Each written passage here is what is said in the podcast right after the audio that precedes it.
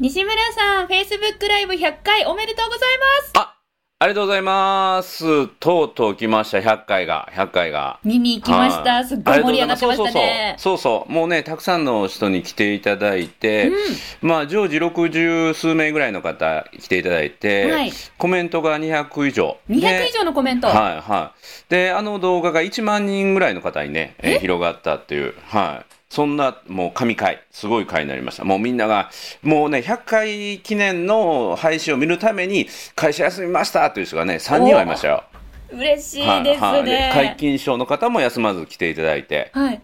はい、その皆勤賞の方は今も続いてますけどね。あ、本当ですか？私も皆勤賞の方が、私もって、ご本人が書いてるコメントうんをその瞬間に見れたんですよ。うん。感動しちゃいました。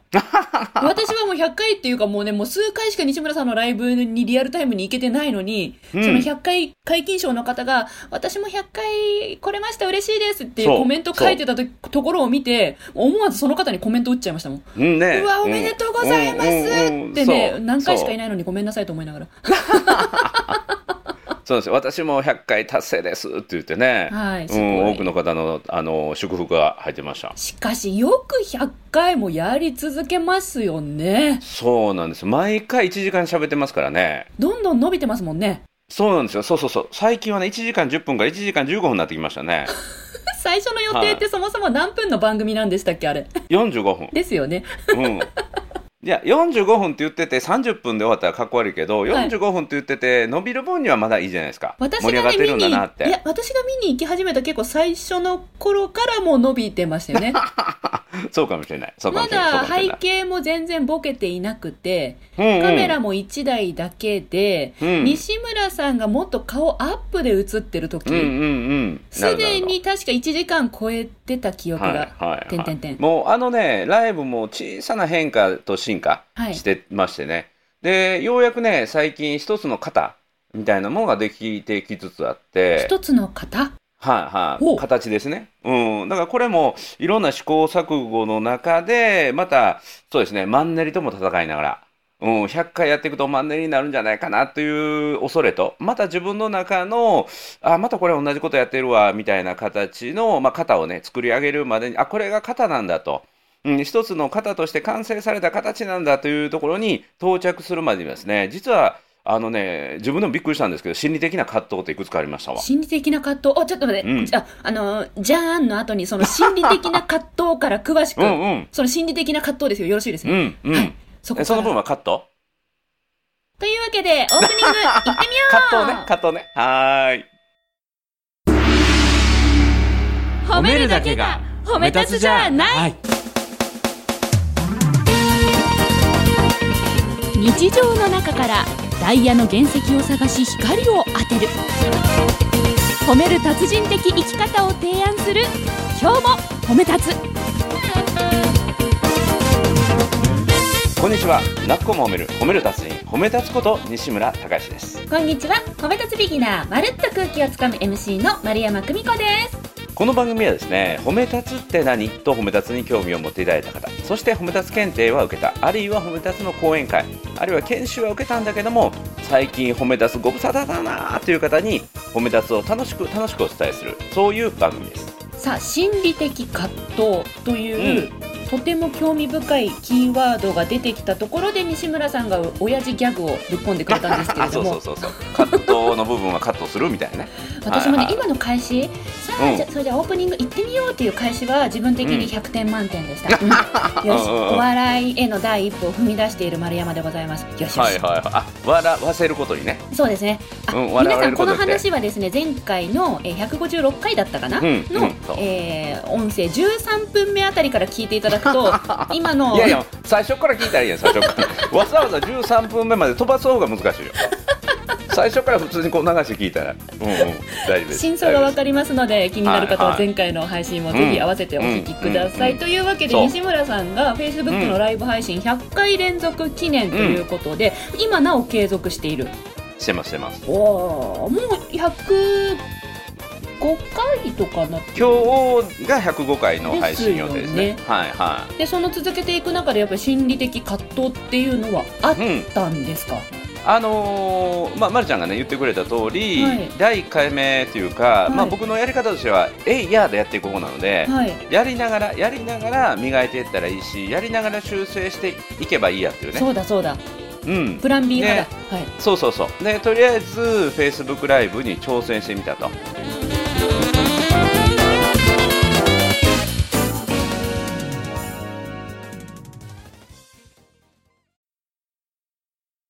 でその Facebook ライブのやり方についてはある方に教えてもらってこういう順番でやっていくといいですよとかこういう機能をコメントをね、えー紹介する機能を使うといいですよとかね。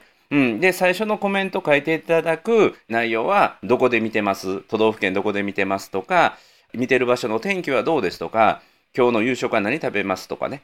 あるいはパソコンで見てます？スマホで見てます？何しながら見てます？っていう絶対に何とかな考えなくても考えなくても答えれるような質問をまずは参加者に投げかけてそのコメントをもらってそれを紹介していくというところから始めてそして本題に入ってで、えーまたコメントをもらって締めていくっていうこの形にようやく最近出来上がっていったんですけどもそういう方がもともとあってそれを教わっていて実践し続けてたわけですか？うん、あのうん。ぼんやりとした方があって、はいでそれが自分の話すスタイルとマッチするかなっていうのを手探りしながら。へえ、うん、手探りしながら。で、始めた時はね、い。始めた時は、あの、みんな面白がってね、面白がってっていうか、ある以上が、Facebook ライブ始めた、褒め出しさんが始めたっていうので、まあ、関心を持って、まあ、最初の1回、2回は、まあ、なんていうかな、ご祝儀代わりに見に来てくれるんだけど、うんうんそこから先やっぱりコンテンツを、こう、準備しないといけない。うんううんん、皆さんお忙しいですからね、あの、忙しい時間の中で1時間、途中で出入りあったとしても1時間、あの、す観客をつなぎ止める。うん、しかも、なんていうかな、街頭の、あの、芸人というか、あのようなもんでね、前に人が通ってって、立ち止まってくれるか、ただただ通り過ぎていくか。ああ私、そういうところでずっと喋ってた人間ですから一言と思えないで今聞いてましたですよね、ですよね。だから、目の前に人だかりができるのか、いまばらになっていくのか。はい。もう誰も聞いてくれない時のあの疎外感ったらないですよね。ねそれでも一人で話さなきゃいけないっていうのが MC の仕事なんですけど、誰か一人でも立ち止まってくれたら嬉しいんだけど、その人がどっか行っちゃった時のあの寂しさもたまったもんじゃないですよね。ねね誰もいなくなってって、こんな辛いことないですよねしか。も、確か YouTube ライブだと、うん。何人見てくれてるかって、数字で出るんでしたっけ？いやもうリアルタイムに出ますよ、リアルタイムに。うわその数字が1でも減ったら私気になりますもん。いや、減る減る減る。なぜなら1時間最初から最後まで見る人っていうのはほとんどいませんから、はい。うん、参加者の数字は入れ替わっていくんですよ。大体今ね、僕のライブで、まあ、30から40名の方が常に滞在するような流れになってるんですけすごど、いですね。うん、だからその30をキープするためには、もうその3倍ぐらいの人が入れ替わりしてるんですよ。うーん。うん、だからその30をいかにこうキープして40を超えさせていくかということについてのねあの大変さ。はあ、であまた後半に、うんそう後半になればなるほど歯抜けになってくると寂しいでしょ？そうですね。うんだんだうんん話が薄くなってくると、もう、うんあれ、配信してるこの人も疲れちゃったのかなとかね。うんうんうん見てるこっちもじゃあ疲れてくるからって伝染していきますよね。そうだからそうならないそうならないようにしていく工夫があるんですけども、はいあとはそのさっきも言ったように Facebook ライブっていうのは通りすがりの人に聞いてもらうことすごい大事なので。うんうんうんその通りすがりをこう集めてくるためには見てる人がね見てる人がシェアっていうねこんな番組やってますよとこう広げてもらうようなワンアクションを見てる人にお願いしないといけないんですよね。だから西村さんがこの前プレゼントくれるって言ったのに私プレゼントくださいのコメント書き忘れた。私シェアしてます、西村さん。私のタイムライン見ていただくと、うんうんありますから残ってます。あじゃあお送りしますお送りしますわ。はい、あの個人的な連絡にこの今日褒めを使わないようにこ 個人的なこの連絡事項にそういうふうにシェアしてくれたらプレゼント差し上げますっていう、あの企画素敵だな楽しいなと思いました。はいはい、あのね、先日送ってすごい大好評を得て。あ、本当ですか、はいじゃあちょっと後追いで申し訳ないですが、ぜひプレゼントください。はい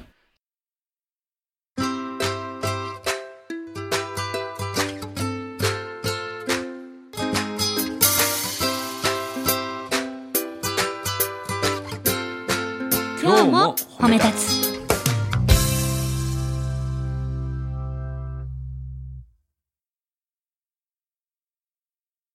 でね、えー僕のその心理的葛藤の一番は何かという話をここでするおとその冒頭ライブが始まる冒頭約ね15分ぐらいは毎回同じ話をするんですよ。毎回同じ話。はい、それは何かというとコメントをこんなコメントを書いてください。ぜひコメントを書いてください。そしてここがいいなと思ったらハートマークの連打をしてください。あ言ってる言ってる。ハートのシャワーをって言ってる。そう。あの部分がルーティンであの部分の15分間はやらないといけないことなんだけど、はい。もう決まりきったはい。言葉を言わないといけないし、飽きません？いや飽きるというよりは聞いてる人がね、毎回聞いてくれてる人に、はい。あのちょっと時間を奪ってるんじゃないかなっていう思いはあるんだけあど。そういう気持ちもか、はい。あるんだ。はい、でた、だ、まあ、初めて聞く人とか、はいあるいはそのやっていただいお願いしたこと、はい。うん、あのハートマークをしていただくとか、い。シェアをしてもらうとか、はい。コメントを入れるっていうことのご案内をしないと、はい。その後の番組が構成されていかないので。絶対に必要な部分なんですよ。だから逆に言うと僕はあのオープニングのその15分のマンネリ化しそうなところに全エネルギーをぶち込むじゃないけれども結構ねそれを最近するようになりましたね。テンション高めで話すってことですか？思いを高めに思い思いを強めに。はいはいはい。でなぜこのルーティンを自分がやっているのかということの理由を含めて伝える、ああ、なぜを入れるんですね。うん、だからこのライブを一人でも多くの人にに広げたいから、うん、そしてこのせっかく時間を使っていただく参加者の方もコメントを入れることによってなんとかな傍観者から自分が当事者に変わるので、うんうん。うん、そこを一歩の勇気を踏み込んでコメントをしましょうということはかなりの熱い思いを持って語れるようになりましたね。ああそこの思いで、誰かが立ち止まって人だかりができていくんですかね、ライブ配信の中にね。だしそのコメントを一つ入れることによって本当に人生が変わっていったっていう人がこの100回のライブの中で何人もいるんですよ。え、どういうことですか？うん、初めてこのライブっていうもの、Facebook ライブというものを見ましたそして通、りすがりで見てくれた人。うん、当日がいなくて、褒め立つのことは知ってたんだけど、はい。このライブは今まで見てたけれども、はい。コメント書くのは今回初めてですっていう方がいらっしゃって、なるほど、コメント初の方ですね。う。ん、で、そのうん。初コメントの人には、この方は勇気を持って初コメントをされたんですよねって、あのこれをご覧になられてる皆さん、このライブ視聴中の皆さん、この初めてコメントしましたっていう方のコメントにぜひね、いいねを、いいねをたくさん押してあげてくださいって。そでそれがねうん、10いくつのいいね、ハートマークがその人について、はい。でその方はほぼほぼそこから褒め立つライブに毎日参加するようになっていてくれて、そしてあの褒め立つだけじゃなくて、まあ、家族との関係性であったりとか、はい。自分が新しいことに挑戦するっていうことであったりとか職場での人間関係とかでこの褒め立つライブで学んだことそして一歩の勇気が自分の人生を変えるんだっていうことに気づかれて、うんうん。本当に生き生きと生き生きとその後も毎日のようにコメントをいただけるようになってそうえそういうやりがいがあると Facebook ライブ100回っていいですね。もうやめられませんよ。うん。得るものもたくさんある。そうたった一人でもそうやって人生が変わっていく。うん体験をしていただけるならば、そのね種をまき続けることやりをやめることはいかない、そうそうそうそう。だからもうずっとこれは続けたいなという中で自分の中のその優先順位すごい高まってますね。4歩目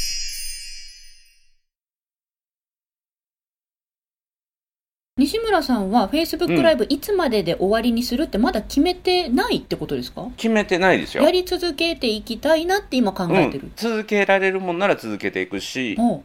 もしねあの連続っていうものが止まったとしても、はい。できる限り時間を見つけてやり続ける、うん、だから連続はどこかでもしかすると止まるかもしれないけどもできるだけ5分でも10分でも続けたいなと思いますけれどもそこが途切れたからとい連続が途切れたからといってその後一切やらないっていうことはしないつもり、ほううん、私連続ものは終わりがないと取り組めないタイプですへね。ええそうなん？うん。もう連続ものは絶対この日までに終わるって、もうここの日が最終日って決めとかないと、連続ものはできないタイプです、私。なるほど今の西村さんの発言びっくりしました。ええと思って。連続が止まったとしてもやり続けたいと思ってます。ええみたいな。連続止まった時点でそれ連続企画終わっちゃうじゃんみたいな。いや連続企画はおるかもしれない連続することに僕は意味を持ってないからね一人でも多くの人にこの褒め立つライブを届けるということが一番の夢、あんっていうかな、思いなので。だから、うん、連続って始めると、その連続の方々のその、なんていうのその、土俵に立った気しません？なんか連続してる人ってやっぱすごく見えるじゃないですか。ああ、すごいなって思うんですよ。本当100日とか1000日とか、もう毎日、はいはいはい1年間とか何年間、毎日ブログ書いてますとか、すごいなと思うんですよ。うんうんうん。だからその連続ってものを始めたらもう連続のフィールドに立って戦わなきゃいけないからもう数の勝負になってくる気がしてなので丸山さんは連続っていうものをなるべくこう そのフィールドに上がらない。あの、僕はね、前も言ったかもしれんけど、三日坊主大歓迎やと思ってるんでね。ね、はいそうそう言ってましたよね。前そう、ん。三日坊主も10回続けたら1ヶ月やからね。うんうんうん。やらないよりやってみるっていうのがいいよって三言ってましたね、日坊主10回の1ヶ月、それを3回やると3ヶ月になって、もしかすると習慣になるかもしれないんでね。ああそしたら累計って言えますねそうそう。だから、あの、やめた後のその次が大事ですね。連続が止まった後のその次が大事かもしれない。そういうのも見越して連続を取り組み始めるんですか西村さんは？うん、あのね、僕は前も言ったけど、まるちゃんと逆で意志が弱い人間なので、あの逆にね、緻密さであるようやけども、結構適当な部分があるというのと一緒で、あの連続っていうことを宣言しないとなかなか自分が続けられないなっていう、そういう自信があるので、言ってましたよね、うん、だから連続するっていうことを宣言して、で、毎日時間を見つけて、えーやっていくっていうのをやってますね。うん。だから、マルちゃんなんか終わりを決めるっていうので、なんか夢を追いかけることも、じゃあ期限を決めてやったりするの？あこの年になるまでにはこれは絶対達成したいって思います。うんうんそうするとやる気出てきます。残りあと何日だからとか残りあと何時間だからとか。ほんほんほん。でも一生かけて叶えたいものっていうのはないの？まだ決まってああえ？決まってる決まってる。一生ですよね、うんうん。一生が終わる時の目標ですよね。うん、というか、あのこれこれはカットしてもらっても大丈夫なとこなんですけどうん。私は、えっとお葬式の時に来てくれた参列者の方々が膝をついて泣いてくれる葬式にしたいんですよ、よだからそれがもうずーっといつぐらい中学生ぐらいからの夢で、ほん。私の夢ってそこなんですよねずーっとへえ。何人ぐらいのイメージ？えー、1000人ぐらいは来てほしいな。?1000 人が膝ついて泣くの？うん、もう、あの、ただ泣くんじゃダメなんですよ。膝をついて泣き崩れてほしいんですよ。はあ。それが私の夢なので、もう本当そのために生きてますね。逆にまるちゃんが、はこの人が亡くなったら自分膝ついて亡くなっていう人って今いる、えー、西村さんもそうだし、ディレクターさんもそうですよ。おー私、膝ついておいおい泣きますよ。は四つん這いになって泣きますよ、本当に。期待しててください。僕、まるちゃんが亡くなったら、僕よりも先に亡くなったらね、うん。あの、泣くけど膝はつかへんよね。いや、膝ついてほしいんですよ。もう泣き崩れてほしいんですよ。そこお願いします、本当に。私、上から見てますから。多分ね、まるちゃんがもし先に死んで、その時のスピーチを僕にさせてくれたら、うんあの、膝ついて泣く人は何人かいるやろうね。じゃあ、家族に言うておきますね、それね。うんうんうん。で、西村さんが言ってくれてますっていうのを伝えておきます。うんうんうん。ただし、そのためには僕より早く死ななあかんけどね。あ、それはちょっと年齢のね、順番を守るっていう意味では、私が膝つこうかな。うん。うんうんうんうん。まあ、ここが放送されるかはわかりませんけれどうんうんもうんい、や、それが継続してやることやもんね。そうですね。今日褒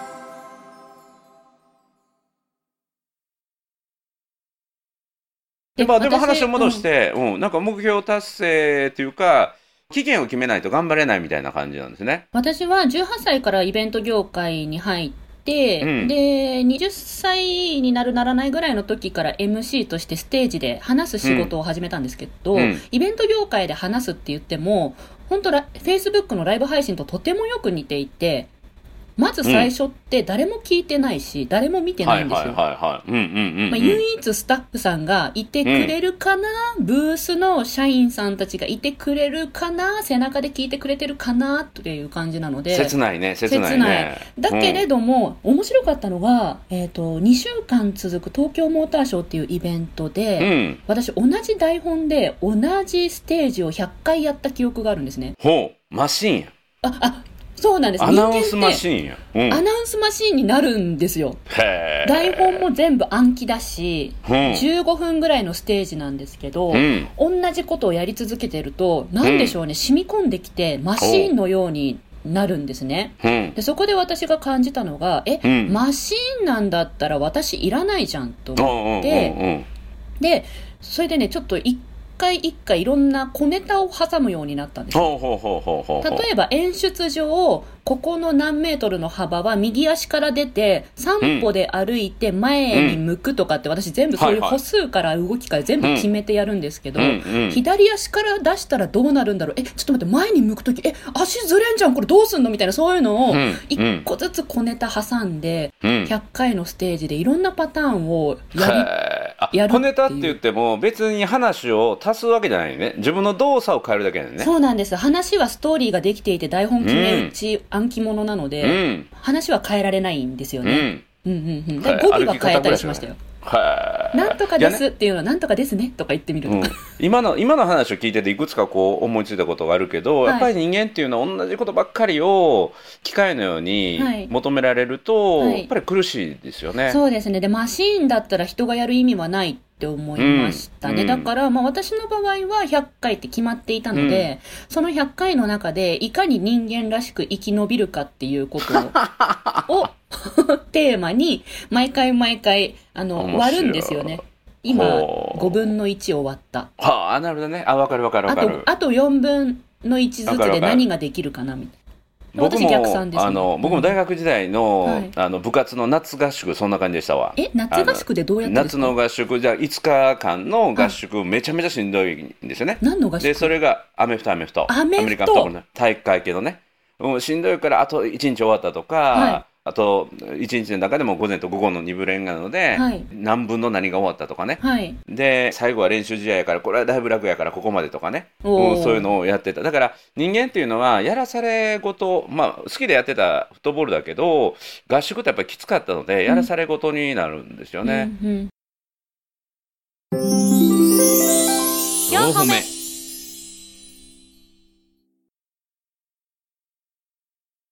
で、うんここでねもう一個思ったのは、はい同じことの繰り返しっていうことで言うと、はい。落語家さんっているじゃないですか、落語家さん。はいうんはい。落語家さんも同じ言葉をずっと喋り続けるんだけどそうですね。台本ありますものね。そうただ落語家さんは、ま、るちゃんのその心の苦しみって多分感じてないと思うんですよなんでですか？それはなぜだと思なんでだろう？ん？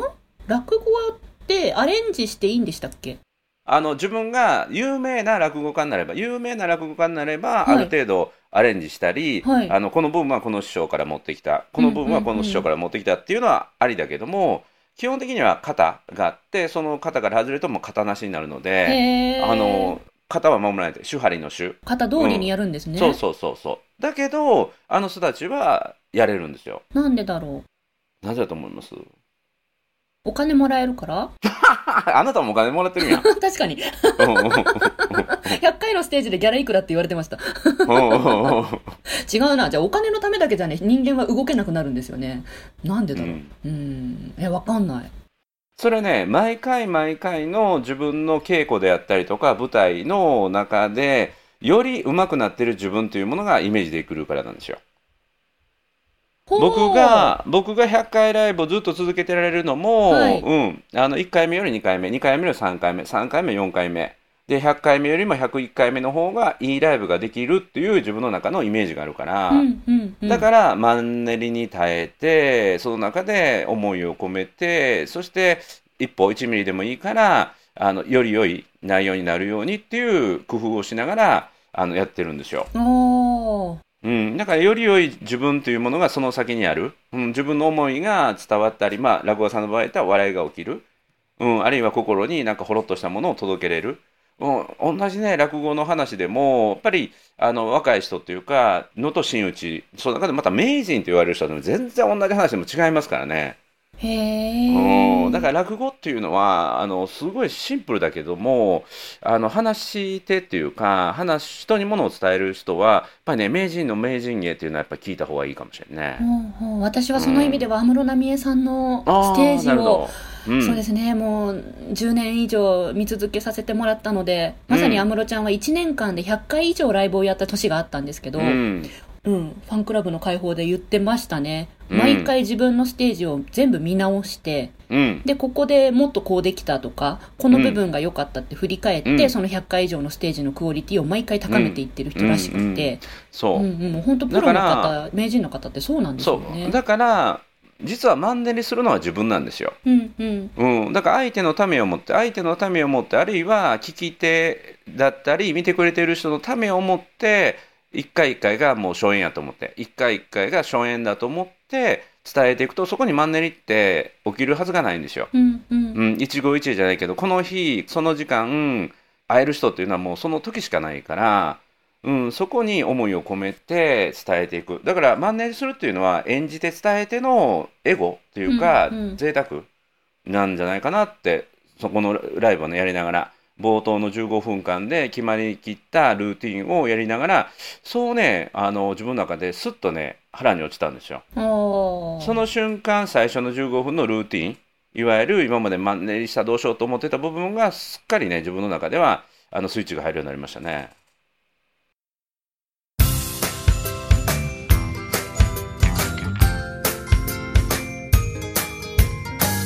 褒めるだけが褒め立つじゃない今日も褒め立つ。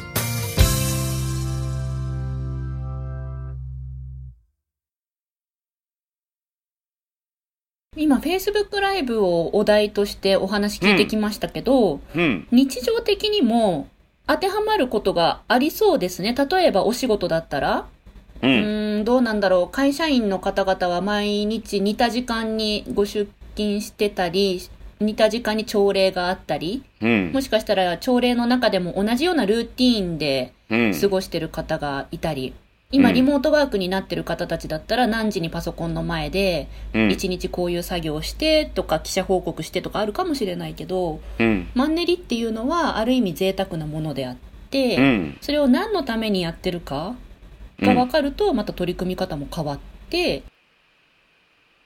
てことなのかな？えらいええこと言ったね。えらいええこと言うとね。ですよね。だからよく言われるけど、つまらない仕事があるんじゃなくて、その仕事をつまらなくしてる自分がいる。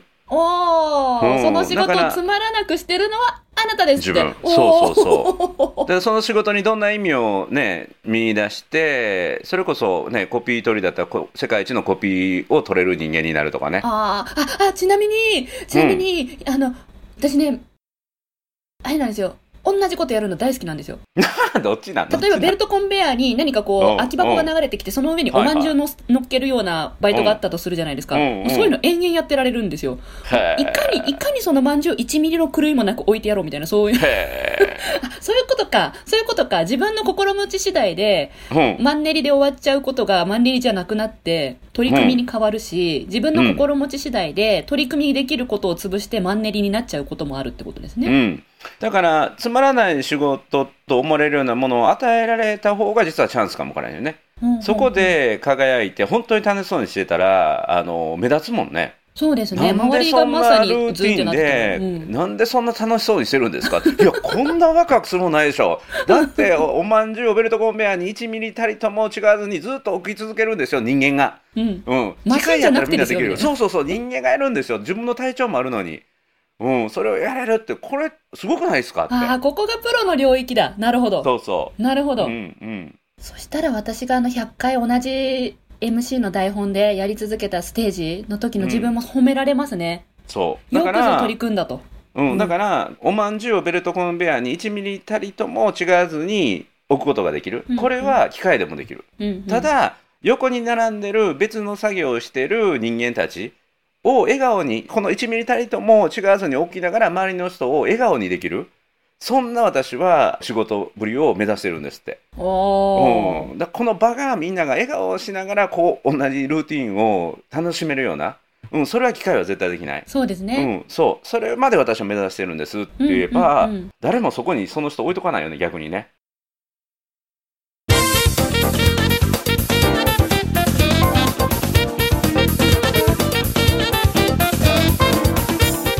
ごいこれビジネスだけじゃなくて日常の生活のルーティンにも当てはまると思うので西村さん、今回もやっぱり私たちはいい会を作ることができました。なんでございかます。なんか前回からなんか自分がなんていうかなあのへこみのモードやったからちょっと今日は自分上げ上げモードに終わろうという感じやね。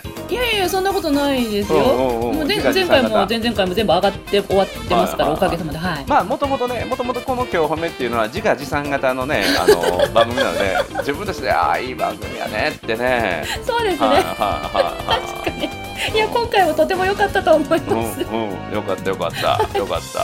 はいということで、えー、泣くも褒める褒める達人褒め立つこと西村隆之と。褒め立つビギナーまるっと空気をつかむ MC の丸山久美子でした。